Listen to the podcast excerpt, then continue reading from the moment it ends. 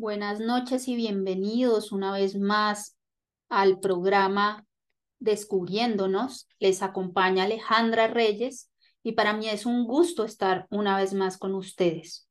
Les recuerdo que estamos transmitiendo desde la emisora digital RSC Radio Internacional. Escucha cosas buenas. Hoy quiero hablarles sobre un tema muy importante y es el vínculo con mamá, cómo ha sido esa relación con nuestra madre, el impacto que ha tenido en nuestras vidas y cómo podemos empezar a sanarlo. Es un tema que muchos hemos vivido y que mientras no resolvamos, seguirá afectando nuestras vidas. Pero por el momento, quiero dejarlos con un corte de música. Disfrútenlo. Ya volvemos para desarrollar el tema. Gracias. Y ahora, para empezar a desarrollar este tema, yo quiero hacerles la siguiente pregunta y es, ¿qué piensan ustedes que es la herida materna o la herida relacionada con el vínculo con mamá? Yo les voy a decir lo que yo pienso y es que para mí esta herida se relaciona con el dolor que hemos sufrido en ese vínculo con nuestra madre o también puede ser con el linaje materno. Los nueve meses de gestación que estuvimos en el vientre de nuestra madre hace que este primer vínculo sea muy importante y que lo establecemos desde antes que nacemos. Y una vez llegamos a este mundo, también ella es nuestro primer contacto con esta nueva existencia, con el mundo, con nuestra vida. Y por esto, cuando niños estamos buscando la sintonía y conexión con la madre, un vínculo seguro para poder arriesgarnos a explorar y conocer el mundo. Algunas madres en su vida no tuvieron esta sintonía o conexión con su mamá. Por esta razón, no saben cómo conectar de forma incondicional con sus hijos, pues no conocieron otra cosa. En muchas ocasiones, esta herida puede ser intergeneracional, es decir, heredada por abuelas o tatarabuelas. Para un bebé mm, es importante tener este vínculo seguro de contención, de sintonía incondicional con su madre, es fundamental tanto para su infancia y su vida adulta. No sé si ustedes se hayan detenido a pensar cómo ha sido ese vínculo y esa relación con mamá, sin juzgarla, sin criticarla, simplemente observándola.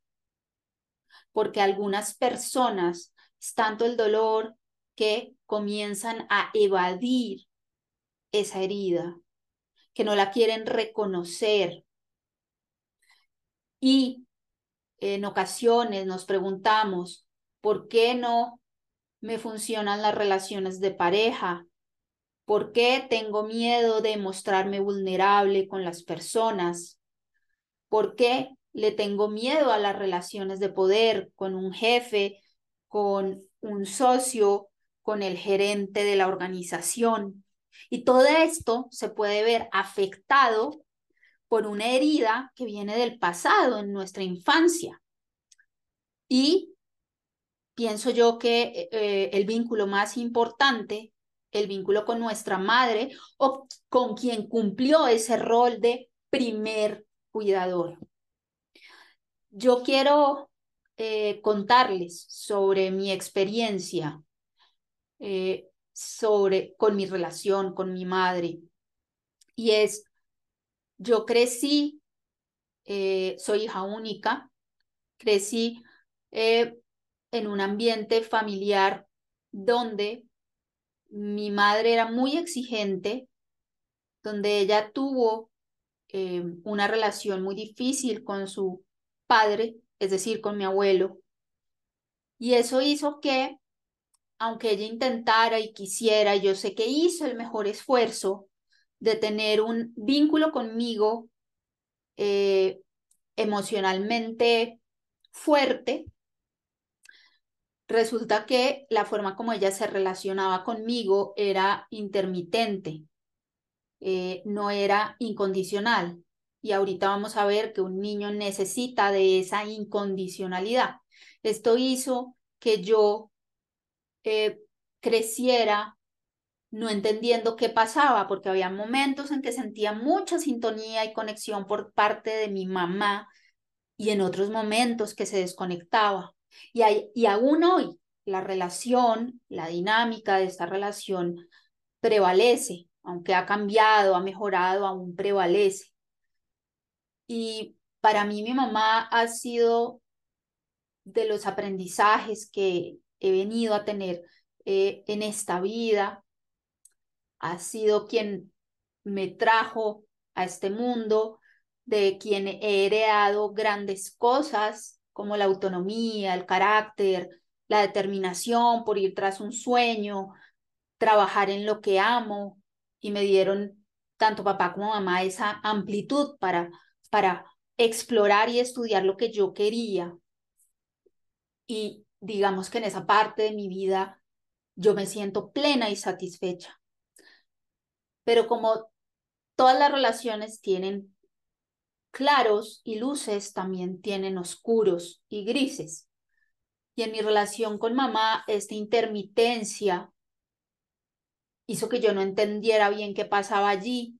Me sentía a veces no reconocida eh, y también en algunos momentos me sentí juzgada porque yo desarrollé mi forma de llamar la atención de papá y mamá era mi carácter, desarrollé un carácter fuerte y ellos juzgaron y criticaron este carácter que yo tenía. Claro, lo hicieron de la mejor manera, lo hicieron con el ánimo de corregirme. Y una cosa que es muy importante para poder sanar ese vínculo con mamá es entender que es un ser humano, es entender que como ser humano ha hecho un, un muy buen trabajo en algunos aspectos de nuestra vida, pero también ha tenido falencias, así como nosotros también las tenemos, porque nadie es perfecto.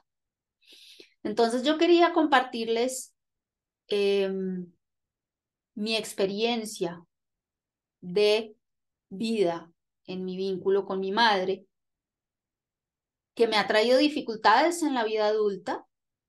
Eh, soy una persona que le cuesta ser vulnerable, mostrarse vulnerable ante los demás y pedir ayuda también me cuesta mucho he empezado a mostrarme tal y como soy. También siempre ando buscando la aprobación de las demás personas. En el fondo buscando la aprobación de mamá. Y también me ha sido muy difícil las relaciones de pareja. El poder comprometerme, mostrarme vulnerable. Pero también en este momento de vida lo veo como un gran aprendizaje y oportunidad. Em, todo esto que les cuento, que ha sido un reto para mí grande, pero que me ha permitido explorar, eh, que me ha permitido mirar hacia adentro para, para poder eh, sanar, conocerme, y eso ha sido maravilloso. Debo confesarles que no me arrepiento de la vida que he tenido ni del vínculo con mamá, a pesar de sus claros y, los y sus oscuros. Al contrario, lo agradezco mucho y yo creo que venimos a esta vida a aprender y este fue mi aprendizaje. Y con mamá también he tenido mis más grandes alegrías, mis más grandes momentos. Hemos compartido momentos de mucha em, intimidad, donde cuando niña ella me, jugueteaba mucho, molestábamos, pataneábamos, pasábamos delicioso, estuvo muy cerca de mí, reíamos eh, y hemos sido muy cercanas. Y eso lo agradezco. Le agradezco a mamá ser quien ha sido eh, y sigo tratando de aceptarla y de entenderla en algunos momentos lo logro y en otros no. Bueno, eh, quiero seguir contándoles un poco sobre eh, esa sintonía que es tan importante en el vínculo con mamá, pero para poder desarrollarlo, les voy a invitar primero a un corte de música para luego empezar a hablar sobre el apego que es tan importante en la infancia. Entonces, recuerden, esta es RSC Radio. Escucha cosas buenas. Ya volvemos. Bueno, y volviendo de este corte de música, ahora quiero seguir hablando sobre eh, la relación con mamá, la importancia que tienen nuestras vidas, tanto en nuestra infancia como en nuestra vida adulta, y cómo sanarlo. Y en este segundo segmento les quiero hablar sobre el apego, que es muy importante y es uno de los temas que a mí más me gustan y creo que se los cuento porque puede ser muy útil para ustedes, para entender el tipo de apego que han tenido con su madre y cómo éste ha repercutido eh, pues en sus vidas. Quiero señalar que ese primer vínculo que establecemos en nuestra vida con mamá o ese primer cuidador definirá de, muchas de nuestras creencias, mecanismos de defensa y forma de transitar por la vida. Hay un autor que es John Bowlby, que es uno de los primeros autores que empieza a hablar sobre la teoría del apego. Esta teoría a grandes rasgos habla sobre la importancia de estos primeros vínculos que establecemos eh, las personas en la infancia y de la relación con esos primeros cuidadores. Para este autor, la seguridad, nuestro estado emocional, eh, las emociones que podamos tener sobre miedo, ansiedad, tranquilidad, en gran parte se definen por el nivel de respuesta y conexión que tenemos con la madre. Y el el vínculo que el niño establece con su madre es clave para su desarrollo, pues le proporciona la seguridad emocional necesaria para vivir, crecer y establecer relaciones sanas y su primer contacto con el mundo. El niño debe tener un vínculo próximo y constante, debe sentirse aceptado, reconocido, protegido y amado por mamá. Según John Bowlby, los bebés experimentan de forma innata hacia su madre esta necesidad de apego y el bebé busca en la madre esa fuente de seguridad. Y ahora les voy a contar de un experimento que hizo la señora Mary Ainsworth. Lo que hizo fue que puso niños en un cuarto con su madre, en un primer momento con su madre, para que explorara qué había en el cuarto. En un segundo momento, la madre salía del cuarto y en un tercer momento volvía a entrar. Y empezó a mirar las reacciones y los comportamientos de mamá e hijo y de allí sacó tres tipos de apego o salieron tres tipos de apego. Apego seguro, apego evasivo y apego ansioso. Les voy a contar las características de qué pasaba en este experimento con cada uno de estos eh, tipos de apego.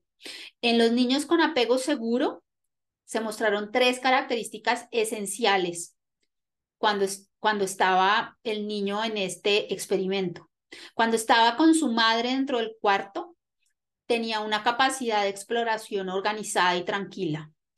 Esto indica que el niño se, eh, se siente confiado y protegido por su madre para poder explorar correr el riesgo de explorar eh, de forma tranquila. Otra característica de los niños con apego seguro es que cuando su madre salía al cuarto, cuando se separaban, mostraban mucha ansiedad porque mamá no estaba allí. Y la tercera era que cuando mamá regresaba al cuarto, eh, estos niños presentaban eh, una reacción emotiva de alegría cuando volvía mamá, de consuelo por el reencuentro. Esto muestra cómo la mamá es una fuente de seguridad y que a pesar del alto grado de ansiedad que el niño tenía ante la marcha de la madre, al mismo tiempo se tranquilizaba eh, rápidamente y entraba en calma. ¿Cómo responde la mamá de apego seguro? La madre de apego seguro es una madre que permite que el niño explore, eh, que le da la autonomía para poder explorar, donde se convierte en una base de seguridad y de confianza para el niño, donde conecta con él, donde percibe cuáles son las necesidades y donde también le da refuerzos positivos y donde lo valida y también le da espacio eh, para sentir y reconocer las emociones y también le ayuda a cómo tramitar aquellas emociones que él no sabe cómo manejarlas. Los niños con apego evasivo eh, en un primer momento cuando estaban con la madre en ese cuarto mostraban una exploración desorganizada. Eh, en la fase de separación, el niño mostraba, como, como siente que su madre no es una fuente de seguridad, muestra poca ansiedad, es decir, va a actuar como si nada hubiera pasado. Realmente en el fondo el niño sí siente dolor, pero ha aprendido a desconectarse de este dolor y el mecanismo de defensa para no sentir eh, esta ausencia y este dolor de separación es la, indiferencia evadiendo. Y cuando la madre vuelve al, reencuentro, eh, cuando la madre intenta acercarse, el niño la evita, se aleja de ella, muestra un claro desinterés y apatía hacia su madre. Esto muestra cómo estos niños ignoran a las madres y siguen a, ah, jugando con indiferencia. Esto significa que hay una desconfianza del niño por, por parte del cuidador que sienten que no está disponible. Y la respuesta de este tipo de madres con los niños es que no son poco amorosas, eh, muestran frialdad, poco afecto, eh, tienen comportamientos de no aceptación y rechazo hacia, hacia el hijo, Muchas veces cuando tienen heridas no sanadas y tienen rabias internas que no saben cómo gestionar, eh, muchas veces los hijos se pueden convertir como en ese chivo expiatorio, hay poca comunicación, pocas manifestaciones de cariño. Y el tercero es los niños con apego ansioso. Estos niños no confían en la, en la, en la madre, sienten ambivalencia hacia ella, no, no se sienten seguros de poder contar con su madre eh, de forma incondicional. Cuando entran al cuarto para explorar, exploran poco, miran poco los objetos y más bien están muy atentos y muy cercanos a mamá, porque tienen miedo de esa separación. En este tipo de apego el niño siente esa angustia de cuándo se va a ir mamá o de cuándo se va a desconectar mamá de mí. Cuando la madre sale, el niño entra en mucha ansiedad, mucha angustia, se pone a llorar fuertemente, parece que estuviera haciendo una pataleta. Y cuando la madre regresa hay una ambivalencia en el niño, porque al mismo tiempo que quiere abrazarla, también la rechaza, no logra calmarse, siente una confusión de emociones, claro, por la ambivalencia que muestra mamá que se conecta y a veces sintoniza con él, pero al mismo tiempo a veces se desconecta y es lejano al bebé. En resumen, la presencia de su madre y los intentos de ella por calmarlo fracasan, mientras la ansiedad del bebé y la rabia le impiden a este obtener alivio ante la proximidad o cercanía de mamá. Eh, este tipo de madres, la forma como responden es que hay una inconsistencia en su forma de actuar.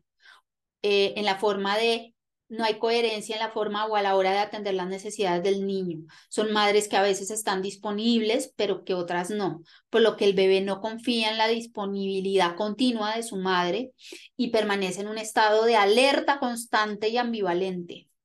Eh, la otra característica que pueden tener es que son madres muy intrusivas, que se meten mucho en la vida del niño, es decir, que no le dan el espacio y la autonomía para explorar, para conocer. Y otra característica es el desentendimiento. Esto significa que son madres eh, que están más atentas a las necesidades de ellas mismas que a las de sus hijos. Entonces, no logran conectar y tener sintonía cuando el niño necesita algo. Entonces, de niños creamos estos mecanismos de defensa para desconectar de ese dolor que genera la desconexión con mamá. Y al no saber cómo tramitar y gestionar este, este dolor, creamos estos mecanismos. Y es así como construimos estos comportamientos, creencias y formas de ver la vida para protegernos de este dolor. Pero, ¿qué nos duele cuando tenemos una herida con relación a la madre? ¿Qué nos gatilla? Es decir, en el pasado tuvimos esta herida y que nos gatilla en el momento presente, que nos duele profundamente. Nos duele la comparación, que nos comparen, porque sentimos que nunca somos suficientes. Tenemos, nos duele, eh, tenemos una sensación constante de vergüenza, de que algo está mal. También el no ser aceptados, reconocidos, no conseguir la aprobación de los demás o ser ignorados. Y también la culpa, eh, sentimos gran culpa al sentir que ponemos límites con mamá eh, o eh, culpa por querer tener más o hacer más de lo que la madre, la abuela o la bisabuela hubieran hecho. ¿Y cómo se ve esto en la vida adulta? La persona no es auténtica, le cuesta trabajo y no es auténtica porque le da miedo eh, mostrar o hacerle daño a los demás, mostrarse vulnerable a que la hieran. Eh, es una persona que le cuesta marcar límites Em, y también cuida emocionalmente a los demás, es una persona muy pendiente de las demás personas, tanto que se puede olvidar de sí misma, se autosabotea, puede ser rígida, cuadriculada, dominante, pueden presentar eh, desórdenes o trastornos de alimentación, algún tipo de, de, ansiedad, depresión. Estos son como algunos rasgos, no quiere decir que son una camisa de fuerza. Y ya para ir terminando este segundo segmento, la consecuencia de no ser consciente y trabajar en esta herida de, de mamá es tener la sensación o creencia que hay algo mal en mí, no vivir con todo el potencial que tengo y las, capacidades por miedo al fracaso o a la desaprobación, no sentir que se merece lo que ha alcanzado o lo que ha logrado, no sentirse capaz de lograr sueños o la vida que quiere, no sentirse segura para tomar un espacio y hablar con seguridad, acomodar y adaptar la vida para no molestar a los demás, vivir inconscientemente esperando esa aprobación de mamá y eh, no empezar a tomar la decisión de vivir la propia vida. Bueno, les voy a dejar en este momento con un corte de música. Recuerden, esto es RSC Radio, escucha, escuchas cosas buenas. En el tercer segmento vamos a hablar de cómo sanar la herida de mamá y les quiero dar algunas herramientas. Ya volvemos.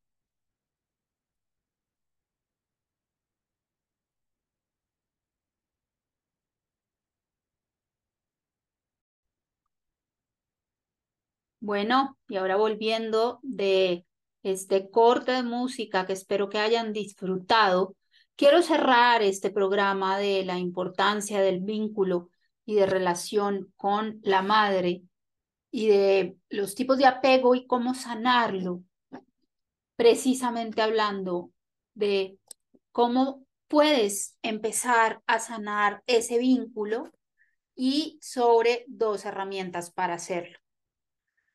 Para poder sanar esta herida materna, es necesario reconocerla, aceptarla, aceptar eh, esas necesidades que no fueron llenadas en tu infancia, eh, aceptar la tristeza, el dolor, la rabia, darles espacio y reconocer que son emociones de tu niño interior, y poderles dar espacio sin juzgarlas.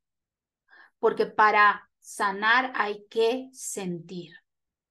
No la pasamos la vida evadiendo las emociones, desconectando del dolor, porque de, niños, de niñas aprendimos eh, ciertos mecanismos de defensa precisamente para no sentir aquello que en esa corta edad nos parecía muy doloroso, muy duro de sentir, que no sabíamos cómo manejarlo y por eso creamos estas creencias, estos mecanismos. Y es importante como personas adultas entender que estos dolores son dolores de nuestro niño interior. Y también es importante entender e integrar que como personas adultas ya no necesitamos de la aprobación, reconocimiento de mamá, pues ya nos defendemos en la vida, somos autónomos, independientes. Y que cuando sientes em, o tienes un gatillo relacionado con este dolor, te estás exposicionando desde tu niño interior. En esos momentos es importante que puedas acogerte, consentirte cuando te sientas así. No pelees contra ni contra los mecanismos de defensa. No pelees contra lo que sientes, porque el que resiste persiste y al pelear lo que estás haciendo es aumentando esa sensación. Y también es importante para sanar poder entender la historia de vida de tu madre. Al igual que tú, ella viene con heridas, cargas, con una maleta. Y muchas, en muchas ocasiones nuestras madres tratan de hacer lo mejor que pueden con lo que tienen, porque a ellas también en su vínculo con su madre les hizo falta algo, les faltó conexión, les faltó presencia, sintonía de mamá. Y yo quiero invitarte a hacer un ejercicio para poder ponerte en los zapatos de tu madre y poderla ver con más compasión y amorosidad. El ejercicio es algo muy sencillo. Pedirle a tu madre que te cuente su historia de, vida con especial énfasis en la niñez, simplemente que te relate esa historia. Y es importante poder dejar de lado el resentimiento y el dolor respecto a las experiencias vividas con el vínculo con tu madre. No significa negar lo que viviste, sino esto te posibilita que te puedas abrir a nuevas cosas, a otra mirada, a tomar una postura desde otra perspectiva más amorosa y compasiva. Y el otro ejercicio que te quiero invitar a hacer es que puedas, es un ejercicio que busca soltar emociones y expresar lo que sientes. Y la idea es que puedas escribir una carta a tu madre teniendo en cuenta los siguientes aspectos. El primero, que es aquello que siempre has querido decirle, pero nunca te has atrevido. El segundo, ante las palabras o acciones de mamá, de lo que ella te haya dicho, de lo que ella te haya hecho, ¿qué es lo que más te ha dolido? ¿Qué es lo que más te duele? Tercero, ¿qué aspectos sientes que necesitas perdonarle a ella? Cuarto, ¿qué le reconoces en tu vida como algo positivo y que te ha sido muy útil para ti, para salir adelante en tu vida? Y el quinto, ¿qué quieres agradecerle a tu mamá? Una vez hayas escrito la carta, si quieres, puedes llamar a tu madre eh, para leerle aquellas partes en las cuales te sientas eh, cómodo compartir. Y si tu madre ya ha muerto, te invito a leerlo en voz alta y a visualizar. Cuando lees la carta, visualizar a tu madre enfrente tuyo. Y una vez has hecho este ejercicio, para finalizar, te invito a que quemes la carta como un símbolo de dejar ir, como un símbolo de empezar a escribir una historia nueva, de tomar la decisión de poder relacionarte de una forma distinta, de empezar a sanar esta herida. Esto era lo que yo tenía para compartirte hoy, para compartirles en este programa del vínculo con mamá y la importancia e impacto que tiene en nuestra vida. Espero que sea de utilidad, que te lleves aprendizajes y reflexiones. Y quiero invitarlos a que puedan compartir esos aprendizajes, a que puedan eh, proponer temas, invitados. Y para hacerlos les voy a dejar mis redes sociales y mi página web para que allí me puedan escribir. Mi Instagram es alejandra.reyesl. Mi página de Facebook es Alejandra Reyes Psicóloga. Y mi página web es alejandra en el medio reyes.com. Ahí puedes escribirme por el WhatsApp. También me puedes hacer preguntas, dudas, inquietudes. Acá estoy para con mucho gusto resolver las preguntas e inquietudes que tengas. Y también les recuerdo, Descubriéndonos es un programa de todos y espero que así, poco a poco, puedan ustedes empezar a proponer ideas, proponer temas, invitados, formatos. Bueno, quiero desearles buenas noches. Ya vamos cerrando el programa de hoy. Eh, espero que estén bien, les deseo que estén bien. Les recuerdo que los acompañó Alejandra Reyes, que mm, estamos a través de la emisora RSC Radio. Escucha cosas buenas. Les deseo lo mejor y feliz noche para todos. Que estén bien.